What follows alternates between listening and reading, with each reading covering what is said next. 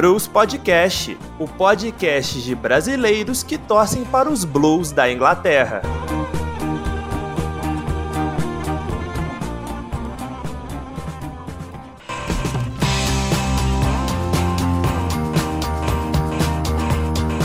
Fala galera que nos escuta pelo Spotify ou Mixcloud. Bom dia, boa tarde, boa noite, boa madrugada, independente do momento em que nos ouve. Uma saudação para você que está prestigiando o nosso trabalho. Esse é o primeiro episódio do nosso Blues Podcast, que, como nossa vinheta diz, é o podcast de brasileiros que torcem para os Blues da Inglaterra. Meu nome é Rafael Mertens e sou torcedor do Everton. Você aí pode estar se perguntando por que, que alguém torceria para o Everton. Já já eu explico melhor essa história. Mas primeiro tenho que dar as boas-vindas aos meus colegas azuis da Inglaterra, Amanda Barcelos e Gustavo Regis. E aí, galera? Fala, Gustavo. Fala, Rafael. Fala, torcedor do Everton e torcedor do Chelsea. Sou torcedor do City. Meu nome é Amanda Barcelos. Fala, pessoal.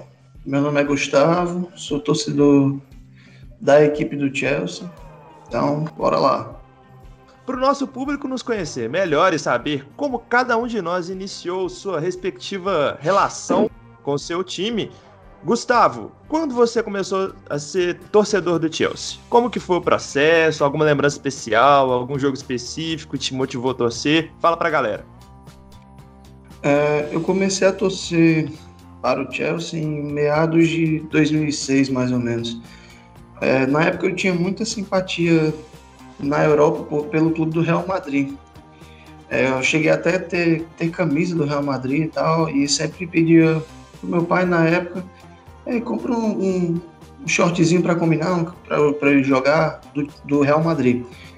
Aí ele saiu, né? Não encontrou, mas chegou para mim como de uma equipe que eu não conhecia shortzinho azul, um escudo com um leão, era do Chelsea. Eu, na época, estranhei, fiquei me perguntando que time é esse, assim, ele comentou, não, é o Chelsea, futebol da Inglaterra, é, grandes jogadores, Drogba, Lampard, Bala, Terry, Check, na época assistia muitos jogos da equipe quando era transmitido pelo esporte interativo, sempre tive uma relação muito de, de torcida mesmo é, por diversos atletas, gostavam muito do, do Michael Bala, que sempre foi para mim uma referência no meio campo no futebol. É, comecei a utilizar muito camisa 13 em uniforme de interclasse, assim, porque gostava dele, mas sempre fui muito apaixonado por o elenco do Chelsea. Há jogos específicos que eu me lembro, teve um na, na Liga dos Campeões contra o Liverpool em 2009, que o Chelsea foi buscar um, um um 4 a 4 maravilhoso, bem inesquecível mesmo. Lembrança feliz também, viu? É, uhum. compartilhamos do ódio, né? A influência dos, dos, pais, né? O amor pelo futebol é impressionante. É, no caso ele nem ele nem torce tanto o Chelsea assim, até quando eu tô assistindo o jogo aqui na, na casa dele, ele gosta de ficar implicando comigo, é, dizer assim, é oh, o time ruim, tô, tô, escolha outro pra torcer, assim, ah, respeita, pô. Amanda, e você? Como que você começou sua relação com o Manchester City? Olha, eu nem consigo citar um jogo específico que me fez apaixonar pelo City, como você falou, porque foi um processo que nem eu entendi, na verdade, quando aconteceu, quando eu vi já estava acontecendo. Mas eu lembro que na Premier League de 2011-2012, coincidentemente, é a gente foi campeão pela primeira vez nessa década, na era Premier League, né, na verdade.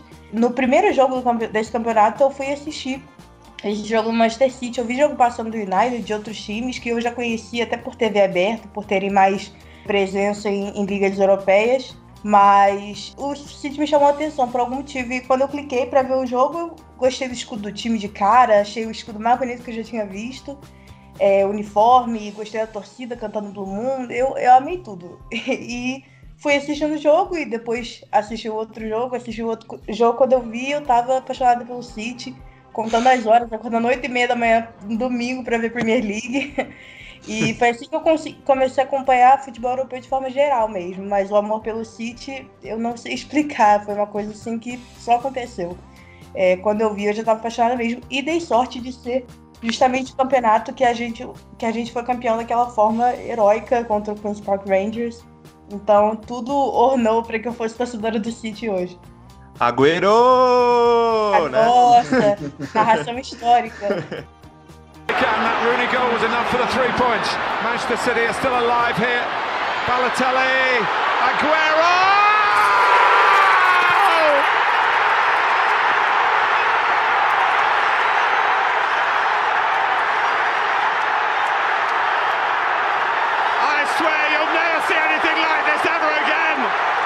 Saudade Essa dessa, dessa Premier League, dessa temporada, porque foi inesquecível. Ne- Nem só pro torcedor do City, eu acho que qualquer torcedor, qualquer fã de futebol que esteja ouvindo a gente agora vai concordar que esse título foi inesquecível.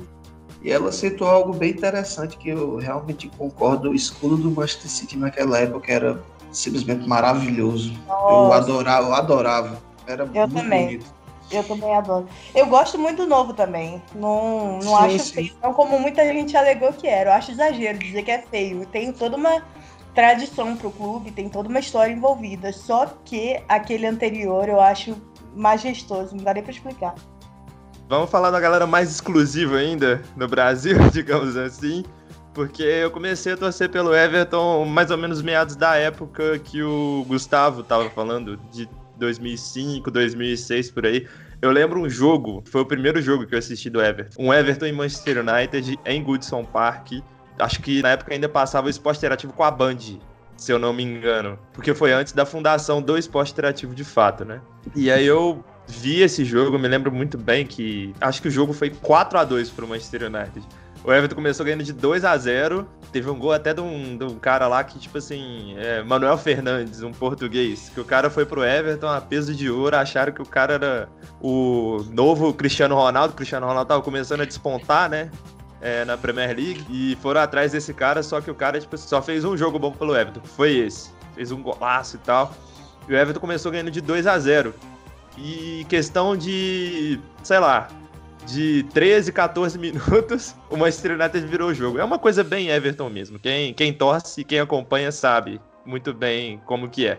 O time consegue dar esses, essas amareladas inacreditáveis. Mas depois disso eu comecei a, a me aproximar muito, porque fui descobrir um pouco mais sobre a história, vi o lance do Rooney no caso, porque esse foi esse também foi o primeiro jogo que o Rooney fez um gol em Goodson Park contra o Everton. Ah, E exato. aí, naquela época, tinha uma, tinha uma relação muito difícil de que é, ele era muito odiado pelo, pelos torcedores do Everton por conta da saída, sendo que é uma longa história que a gente pode discutir em outros episódios, mas resumindo, é, o clube fez. O clube e a imprensa fez ele sair como vilão, quando na verdade isso nunca aconteceu.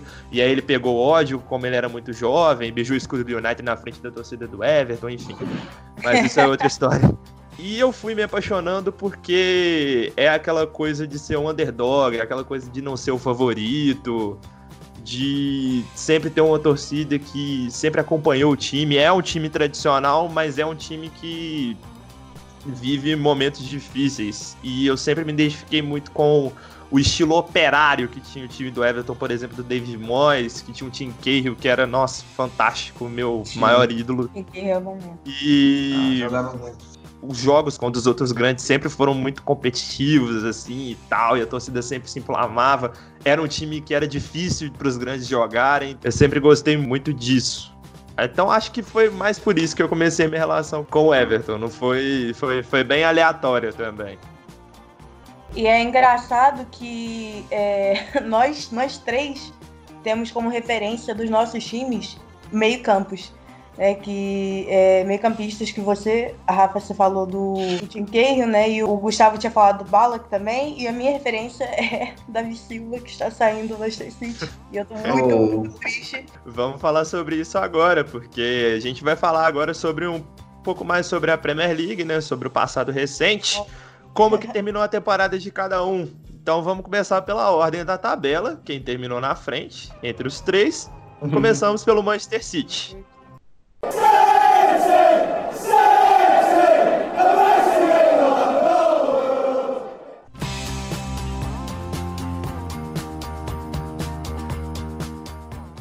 O City que terminou na segunda colocação com 81 pontos, 18 pontos a menos que o campeão, o outro time de Merseyside que eu prefiro não mencionar aqui nesse podcast.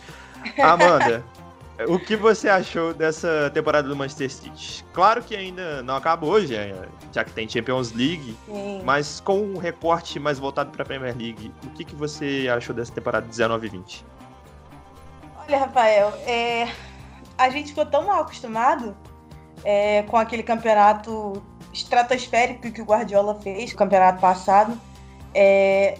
que esse campeonato eu já não consigo me sentir tão empolgada com relação a ele. Não sei se também porque teve a pandemia, isso influenciou muito, teve essa quebra dos jogos. É, a gente deu uma, uma desacostumada do que era futebol. Mas o City teve muitos problemas essa temporada, muitos problemas no setor defensivo, especificamente. É, um histórico de lesão enorme e assim, lesões pontuais e prejudiciais para o time, como por exemplo a lesão do Laporte, se não me engano, foi em setembro é, ou seja, ele ficou acho que mais de 30 jogos, 30 rodadas sem participar do, dos jogos do Manchester City como titular. E também o, o Stones chegou a lesionar um pouco depois do Laporte. E aí também desfalcou o time. E nessa época eu lembro que a gente ficou sem zagueiro, sem absolutamente ninguém que a gente pudesse colocar confiável.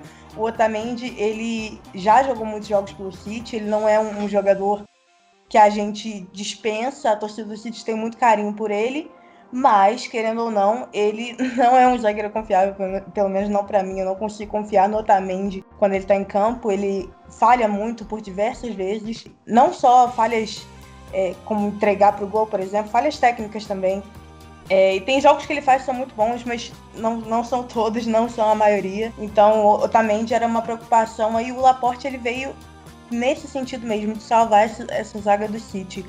É, tirando, ele, tirando o Otamendi, a gente tinha é, Eric Garcia, que é um menino super novo, aí é uma aposta do Manchester City, da base do Manchester City. E além disso, as laterais, né, que também sempre foram problema no City, estão sendo problema no City. Pela lateral direita, nem tanto, porque o Walker, ele, por mais que ele tenha chegado um pouco depois para titularidade, é, ele nunca me passou tanta confiança também. Mas ele é um bom jogador, ele chega muito, ele apoia muito. E já o, o Mendy é que sempre foi o maior problema. A lateral esquerda sempre foi o maior problema do City. É o jogador que você tem mais hate do Manchester City? Definitivamente, não tem como.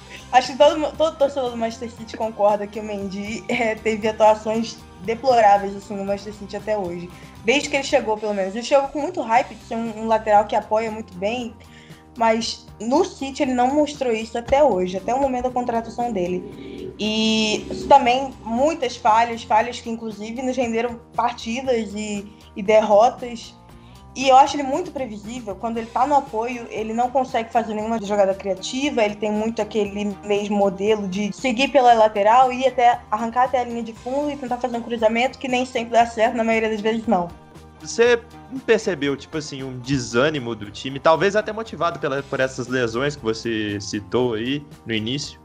Talvez não em campo, Rafael. Não acho que em campo tenha refletido isso. Talvez tivesse sentido alguns problemas nos bastidores, inclusive eu acho que teve algum problema ali com o Guardiola e o Sané, é, que o Sané ele começou a, a ser reserva é, de uma forma assim, inexplicável e, era opção do Guardiola mesmo. A gente sempre soube que o Guardiola faz rodízios, só que saíram algumas notícias e tal que o Guardiola estava preferindo que o Sané ficasse no banco e pouco tempo depois surgiram esses rumores de que ele ia sair e enfim, agora se concretizou ele saiu de fato do Manchester City, mas é, teve essa época aí que, se não me engano, foi lá para outubro, de, é, novembro do ano passado, que estava tendo esse conflito do, do Sané, se ele seria titular ou não, e ele parou de render o que ele estava rendendo quando ele chegou no Manchester City, então é, provavelmente alguma coisa, bastidores, com certeza tinha. Eu não tenho como falar, porque eu não, eu não tava nos bastidores, mas a gente que observa de fora consegue perceber isso. Agora,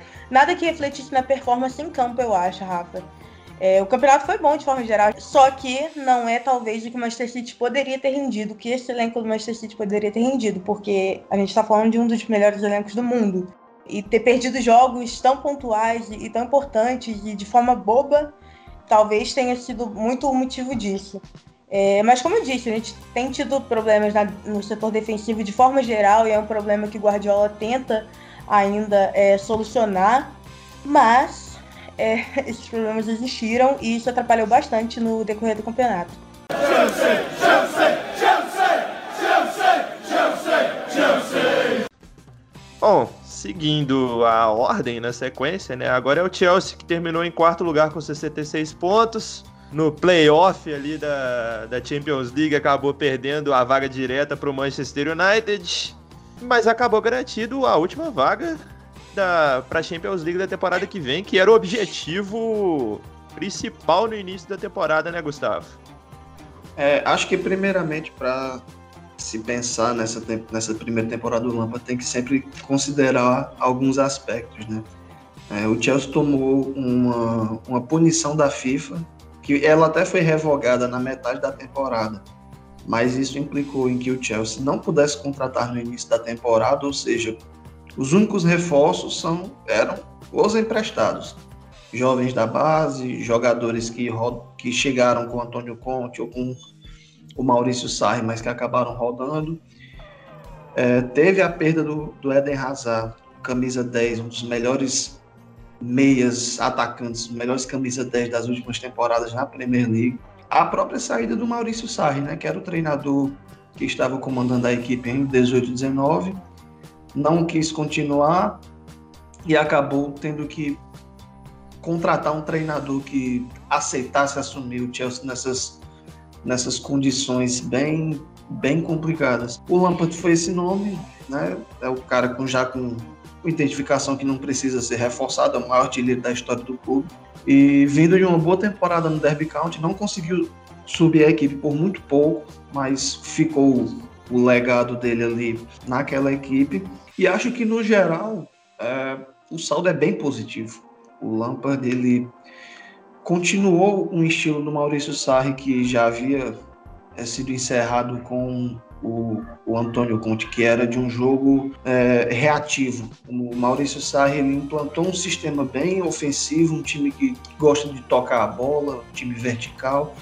E o Lampard, com outras características, deu continuidade. O Chelsea é a foi a terceira maior posse de bola da Premier League, Contra o Manchester City, inclusive, nos dois jogos, o Chelsea chegou a ter a, a maior posse de bola de uma equipe contra o Guardiola na temporada. Ou seja, não é pouca coisa. O Lampard conseguiu fazer um, um sistema de jogo vertical, time que joga para frente, mas encontrou muitos empecilhos no caminho. E é, ela falou da, dos problemas defensivos do Manchester City, os problemas defensivos do Chelsea, então acho que nem se comparam. O time terminou a temporada sofrendo 54 gols. É, só para vocês terem uma ideia, a equipe do Brighton, que terminou na 15 colocação, tomou os mesmos 54 gols do Chelsea.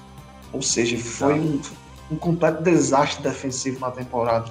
É, até com algumas peças que eu não considero ruins, como o caso do Rudiger, o Zuma, o próprio Kepa eu não considero um mau goleiro, mas a fase dele é desastrosa parece já completamente desanimado. O próprio Lampard já me, parece desanimado com ele. Mas teve muitos aspectos positivos. É. O primeiro deles é os jovens do Chelsea.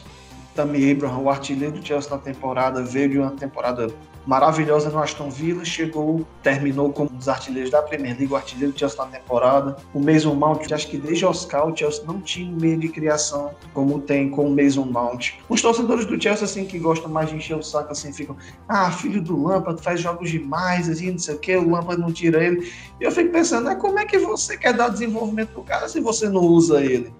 Mason Mount é um rapaz de 21 anos que veio de uma ótima temporada no Derby County com o Lampard então tem que jogar mesmo. O Chelsea não tem medo de criação, até tem o Barkley.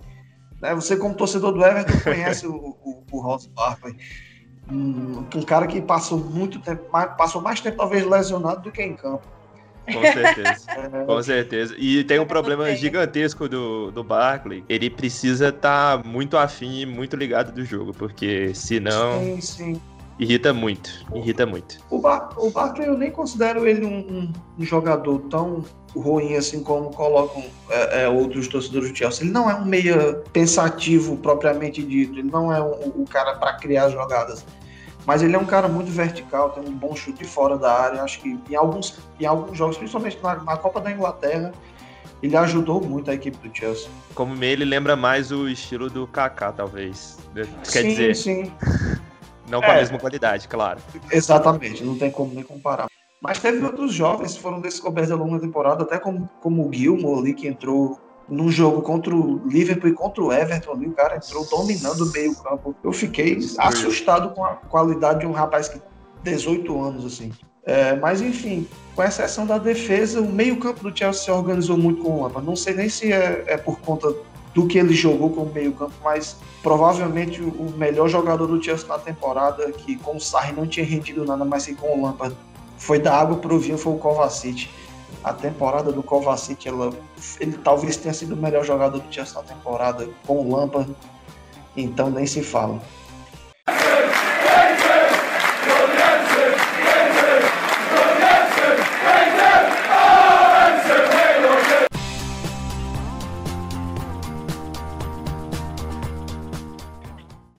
Agora repassando a bola para o Rafael, vamos falar um pouco sobre o Everton, né, o clube que ficou, é, infelizmente, mais abaixo desse, em relação a esse texto do podcast.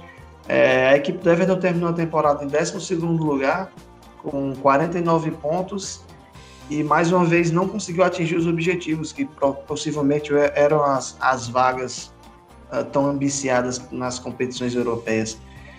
É, o potencial pela equipe era bastante promissor, então o que que você pensa, Rafael? O que que, o que que faltou na equipe do Everton ali nessa temporada?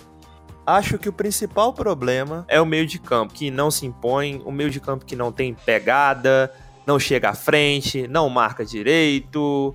Isso desde, desde a época tanto do Marco Silva como com o Carlo Ancelotti. O Carlo é um ótimo treinador, mas ele não é mágico. Ele não consegue é, fazer do nada os jogadores que são lentos, improdutivos, a virarem craques. Não, não tem como ele fazer isso, né? Se você for comparar, por exemplo, a temporada do Sigurdsson em números, ela não é tão ruim. O Sigurdsson tem um número ok de gols e assistências no Everton, mas isso mente muito sobre a atuação dele dentro de campo, porque é um jogador preguiçoso, é um jogador lento. Isso ficou mais evidente quando o Carlo começou a assumir o time, porque ele aí mudou o esquema para 4-4-2. Necessitava de meio-campistas, né, que fazem aquele famoso box to box e que o Everton não existe. No Everton não existe nenhum jogador que faça isso. Então o Sigurdsson foi exposto, claramente, porque é um jogador preguiçoso, lento, pouca pegada, que faz muita raiva nos torcedores. E além dele, né, nós temos o André Gomes que voltou há pouco tempo de lesão, aquela lesão grave com o som, mas é um meio-campo lento, que precisa de um companheiro que meio que puxe ele para frente, né? E que carrega esse time um pouco. O Everton não tem nenhum jogador desse. Tom Davis também é outro jovem que não fede nem cheira. E aí vamos para os outros problemas. Um meio-campo como esse acaba expondo a defesa. Defesa que não tem zagueiros tão bons assim. Michael Keane, mediano. Holgate está começando a mostrar potencial no Everton. Esse eu talvez veja o futuro. Pierre Mina sofreu muito com as lesões, tenho esperança demais nele, mas ele precisa de um meio-campo, né, que não exponha tanto essa defesa. E nas laterais, Sid B muito mal, muito mal mesmo. Foi uma péssima contratação. O Everton precisa urgentemente achar um substituto pro pro Coleman, que já infelizmente está velho, ainda existe o problema das pontas. Bernard, abaixo da crítica nessa temporada, um desempenho muito ruim, especialmente depois que voltou da lesão. E o Obi, 30 milhões de euros num jogador extremamente limitado, que não demonstrou nem 10% daquilo que se esperava dele ou do valor que foi pago por ele. Theo Walcott, desde o momento que chegou ao Everton, se demonstrou um jogador limitado, mas só que essa temporada conseguiu piorar. Acho que a única coisa positiva que existe desse setor é a chegada do Anthony Gordon, o garoto da base que começou a ter mais oportunidades com o Ancelotti e demonstrou algum potencial. Vamos ver o que tem de bom na sequência aí pro garoto. Mas de resto, também é um setor que precisa de melhoras, precisa de reforços. O Sigurdsson foi utilizado como ponta na temporada. O Richarlison às vezes teve que ser deslocado para a ponta em algumas partidas para se sacrificar e ser algum elemento ali que tente alguma coisa diferente naquele setor. A falta de espírito vencedor e de brigador, isso ficou mais evidente nessa temporada. Isso já é um problema do clube que vem há anos e anos e anos e anos, de um time que pipoca nos grandes jogos. O jogo que mais evidencia essa falta de mentalidade vencedora, que é um dos grandes problemas do clube, é o jogo da FA Cup contra o Liverpool, na primeira fase. Porque o Liverpool colocou o time sub-18, sub-21, e o Everton, com força máxima, mesmo assim, conseguiu perder para um bando de garotos que nunca haviam atuado juntos em uma partida de futebol profissional. Então, assim, isso irrita muito o torcedor. Se a gente for olhar pelo lado positivo, de pontos positivos, acho que seria o Carlo Ancelotti, que foi um, uma benção, um Ancelotti vir para o Everton, especialmente nesse momento difícil. Um treinador com o tamanho dele é muito importante para o Everton. Talvez ele, se não for com ele, não vai ser com ninguém. Seja capaz de mudar a mentalidade do time, tornar a mentalidade do time vencedora, nem que seja mais brigadora, porque o Everton perdeu até isso. Tenho muita esperança para a próxima temporada com ele. Evolução de jogadores: Richarlison, mais uma vez, uma temporada boa do Richarlison. Acho que ele vai embora do Everton eventualmente, mas ainda não é o momento. Acho que ele tende a ficar mais uma ou duas temporadas. E a evolução do Dominic Calvert-Lewin, que era um atacante que alguns treinadores tentavam usar ele meio que ele não dava retorno.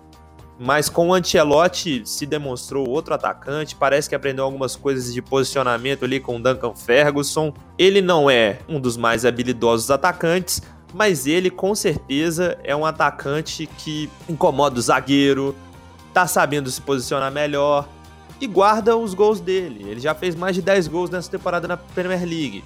Já é um avanço para um jovem desses.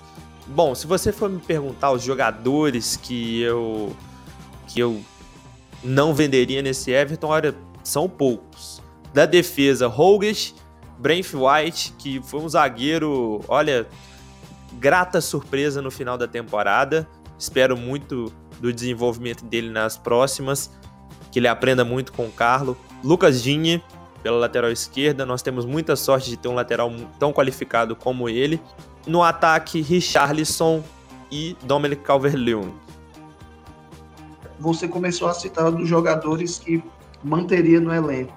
Tem um que você não citou e atiçou minha curiosidade. Na, na verdade, dois, que são o Pickford e o Keane. Qual a situação deles aí na, na cabeça do torcedor do Everton? O Pickford é uma situação curiosa, né? Porque é o, em tese, né, o goleiro titular da Inglaterra, é Sim. é o goleiro cobiçado para os outros clubes e, enfim, em tese ele seria titular absoluto o do Everton. Clube, e... O meu clube cobiçou o seu. Sim, sim. É, existiu essa veiculação, especialmente depois da Copa do Mundo, né? Mas é, a situação é bem simples com o Pickford. Ele é um dos jogadores que se acham maiores que o Everton. Ele falha em, em, em vários momentos. É porque as pessoas não, não, não acompanham muito. Não acompanham muito o Everton, não acompanham muito o Pickford também. Mas ele falha em vários momentos assim decisivos. Ele é um bom goleiro, existe potencial mas eu acho que às vezes é, é, ele dá a impressão pro torcedor que é desleixo. E agora no último jogo ele teve duas falhas que, pelo amor de Deus, de fazer raiva na gente mesmo. E às vezes parece que ele só joga para estar na Inglaterra. E às vezes é o único ponto, o único foco da vida dele é jogar pela Inglaterra. Quando ele perder a titularidade, porque isso eu acho que é inevitável, vai acontecer. Vai acontecer, o Jim Henderson vai tomar Nossa a titularidade senhora. dele o próprio Nick Pope também, que foi o goleiro terminou a temporada com 15 clean sheets, quase pegou o Ederson ali. Vem, numa, vem várias temporadas excelentes pela equipe Muito do Boas. Por isso que eu acho que ele não é indispensável, não. Se o Everton se chegar uma proposta de, sei lá, 40, 50 milhões de euros, pode vender. Forte abraço. Pode vender porque ele é um bom goleiro, mas há muito tempo o espírito dele já já tá fora do Everton. O Moise Ken eu, eu não citei porque eu até não lembrei. Eu até poderia pedir desculpas mesmo, mas é, na eu verdade, também manteria. Na verdade, na verdade, não era o Moise Ken, era o Michael King. Ah, o Michael? A pronúncia, a pronúncia ficou parecida aqui, assim. Ah, sim. Não, o Michael, o Michael eu não tenho, não faço questão não. É, ele, ele teve vários momentos ruins com a camisa do Everton. Se mostra um zagueiro muito irregular. Ele tem algum potencial, mas assim, é já, já tá desgastado, já tá desgastado. O Ancelotti pode tirar a coisa melhor dele, com certeza pode. Ele tem um potencial, dá para ver ali, mas assim, ele não é por falta de vontade nem nada, não. O, o, grande problema dele é, é a questão de estar desgastado e já não ser visto tão bem dentro do clube assim. Por isso que eu não faço tanta questão dele. Agora, desse que eu citei, com certeza.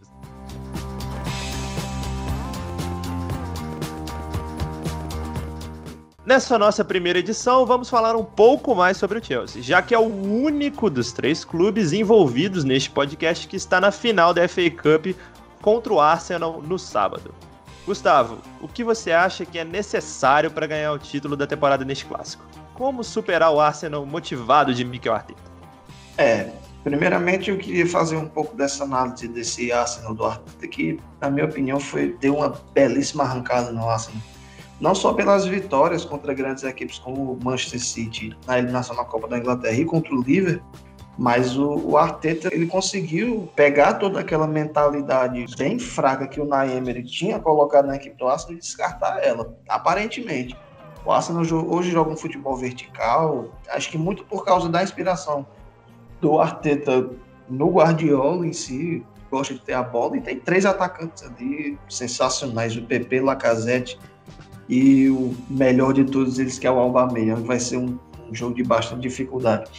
Eu acho que o que o Chelsea precisa fazer para tentar conquistar essa taça seria uma, uma, uma, mentalidade segura na defesa, cara. Tentar segurar esses atacantes ali, porque vai ser muito difícil. Eu acho que o Lampard vai repetir a formação das últimas rodadas, que é um, um 3-4-3 a lá Antônio Conte, é, com Aspilicueta, Rudiger e Zumali do trio de zaga, é, James e Alonso nas pontas e Kovacic e Jorginho no meio. O Kanté tem sido um desfalque muito difícil nessas últimas temporadas. Para vocês terem uma ideia, ele fez 22 jogos somente na Premier League, assim. Ou seja, muito, muita lesão, deixou o Chelsea na mão em muitos momentos, tendo ali com, com o Jorginho que oscila bastante, o Kovacic é o melhor da temporada, mas o Jorginho oscila muito. Então o Lampard já para tentar é, diminuir esses problemas defensivos, mete uma formação com três zagueiros, o Aspilicueta joga na posição em que ele melhor atuou na carreira dele, que é como um zagueiro nessa linha de três. Acho que ele deve repetir, acho que vai o Cavaleiro no gol novamente. Acho que já era para o Kepa mesmo não, não atua mais pelo Chelsea na temporada. Os dois últimos jogos, que é contra o Arsenal e o Bayern de Munique na volta, eu acho que será um cabaleiro. E é muita concentração. Tentar dominar o meio campo no Arsenal de alguma maneira, como fez com a equipe do Manchester United. É, o Chelsea simplesmente não deixou o Manchester United jogar. É, Kovacic e Jorginho dominaram ali o setor, o United bastante inoperante ao longo da partida. Atenção, é foco, porque Aubameyang na primeira oportunidade que ele tiver, ele, ele vai meter gol não tenho dúvida disso. Eu acho que a campanha do, do Chelsea favorece muito mais para esse título, porque foram jogos muito mais difíceis do que os jogos do Arsenal pela, pela FA Cup. É, você tem um histórico de, de dois, dois clássicos, né? Foi contra o Liverpool United pelo Chelsea Sim. e o, o Arsenal só teve um clássico contra o City. É, então, até mesmo pela sequência de jogos, o Chelsea já vem mais preparado do que o, do que o Arsenal. E ainda vale lembrar que nesse meio, entre Liverpool e United, o Chelsea enfrentou o Leicester. Ou seja, foram três equipes muito fortes que o Chelsea pegou na Copa da Inglaterra. Dos times menores, até dos times é... menores que o Chelsea enfrentou, eram times mais pegados do que os times que o Sim. Arsenal enfrentou. É, acho que o Chelsea vem realmente embalado nessa Copa da Inglaterra, porque todos os jogos, Liverpool, Leicester e Chelsea, o Chelsea fez grandes partidas, fez as melhores da temporada. Então, talvez o Lampard até talvez tenha uma mentalidade de saber lidar melhor com esses jogos na Copa da Inglaterra. Então, não tenho dúvida que vai ser um, um grande jogo. E quem ganhar dali é o primeiro título do, de um dos dois treinadores, né? Tanto o Lampard como o Arteta são dois iniciantes no, no futebol agora como treinadores. Foram, foram grandes meio-campos da, da Premier League é, o Rafael lembra bem do Arteta, né? Muito tempo de Everton. E muito é... tempo de Guardiola também. Sim, exatamente. É, foi, foi, Não gosto muito do Arteta. Não gosto muito do Arteta pela, pela forma que ele saiu do Everton, mas enfim, isso é outra história. Mas, cara, pensa bem que o Arsenal tem. O que você teve com o Arteta, o Arsenal tem com uma porrada de atleta também aí, viu? Com certeza. E ele é um treinador que tem muito potencial. É pelo que a gente vê do time de evolução. E ele tá pegando um time, assim, que apesar de ter grandes jogadores, não tem. Não Somente tem. ataque. Não tem jogadores desta classe na, na defesa, no meio-campo. E ele, pelo e ele, contrário, né? Ele tem Davi Luiz. Sim, pois é. E ele vai ter uma tarefa muito difícil contra o Chelsea, com certeza, porque vai ser um jogo muito pegado. Mas eu acho que também para a próxima temporada, porque é um time que muito provavelmente não vai ter grandes investimentos também. É. Então, assim, é olhar e ver o trabalho dele, porque se ele conseguir tirar leite de pedra desse Arsenal, com todo respeito ao Arsenal, mas aqui no espaço deles também, né? Aqui é Bruce. É... mas eu acho que ele com certeza consegue uma mudança para um time, tipo assim, facinho, tranquilamente, se ele conseguir um trabalho bom. Não sei nem qual seria a expectativa dele no comando do Arsenal, mas acredito que para a próxima temporada eu acho que ele consegue sim brigar pelas cabeças. Né? Chelsea United vem numa, numa ascendência de, de não só de futebol mesmo, mas de contratações. Eu acho que o Arsenal não fica tão atrás. O Arsenal, inclusive, fez grandes jogos contra a equipe do Manchester United ao longo da temporada. Tem algum palpite, Gustavo? Palpite, é complicado palpitar, mas eu vou palpitar 2x1 para o Chelsea. Eu sei, Amanda. Eu ia falar 2x0 pro Chelsea, mas é, É. pensando Pensa, pensa na defesa do Chelsea, não tem como sair sem, sem tomar gol. Exatamente, exatamente. É, pensando no ataque do Arsenal, também na defesa do Chelsea, é, eu diria também 2x1. Eu acho que dois, dois gols o, o Chelsea consegue marcar no Arsenal. Tem lei do ex para aproveitar. O Giroud fazendo gol a rodo aí, quem sabe possa meter mais um aí. É, Mais um contra o Arsenal, pra né? falar, com Pô, certeza. seria maravilhoso. Davi Luiz meteu um pênaltizinho pro, Ei, rapaz. pro Chelsea. Giroud já fez gol em final contra o Arsenal, né? Então já tem esse Já, oh, que, que final, e que final aquela do, na Europa League. Sofreu pênalti e fez gol. Meu palpite. E o seu palpite? Eu sou a favor da, da emoção. Então, pra mim vai ser 2 a 2 com o Lampard querendo colocar o Kepa no jogo, só que o Cabageiro vai falar: "Não, não, não, não, não, eu vou ficar". E aí o Arsenal vai ganhar nos pênaltis Oh, do Chelsea. Que episódio. Não gostaria de Ah, esse disso. jogo eu quero ver. Eu quero ver isso acontecer, Rafael. Tomara que se concretize esse desejo. Eu fiquei completamente incrédulo enquanto assistia a isso. Eu imagino que a sensação do Guardiola naquele momento devia estar sendo assim. Aí que Já tá Dois caras que eu tenho raiva, que é Cabageiro e Kepa.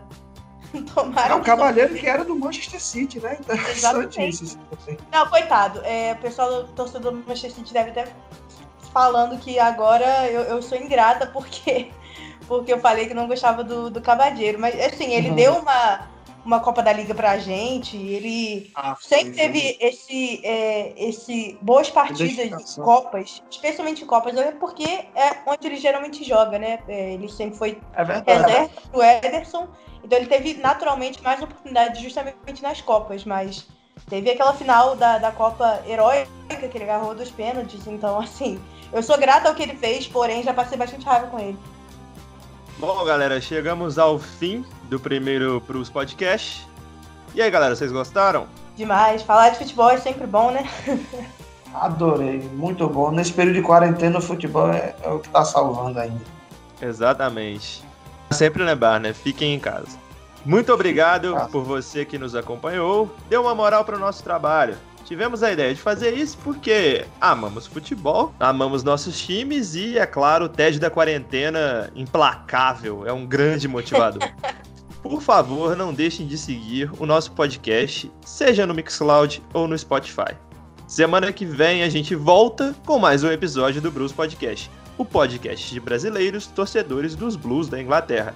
Valeu pela audiência. Tchau. Abraço! Valeu!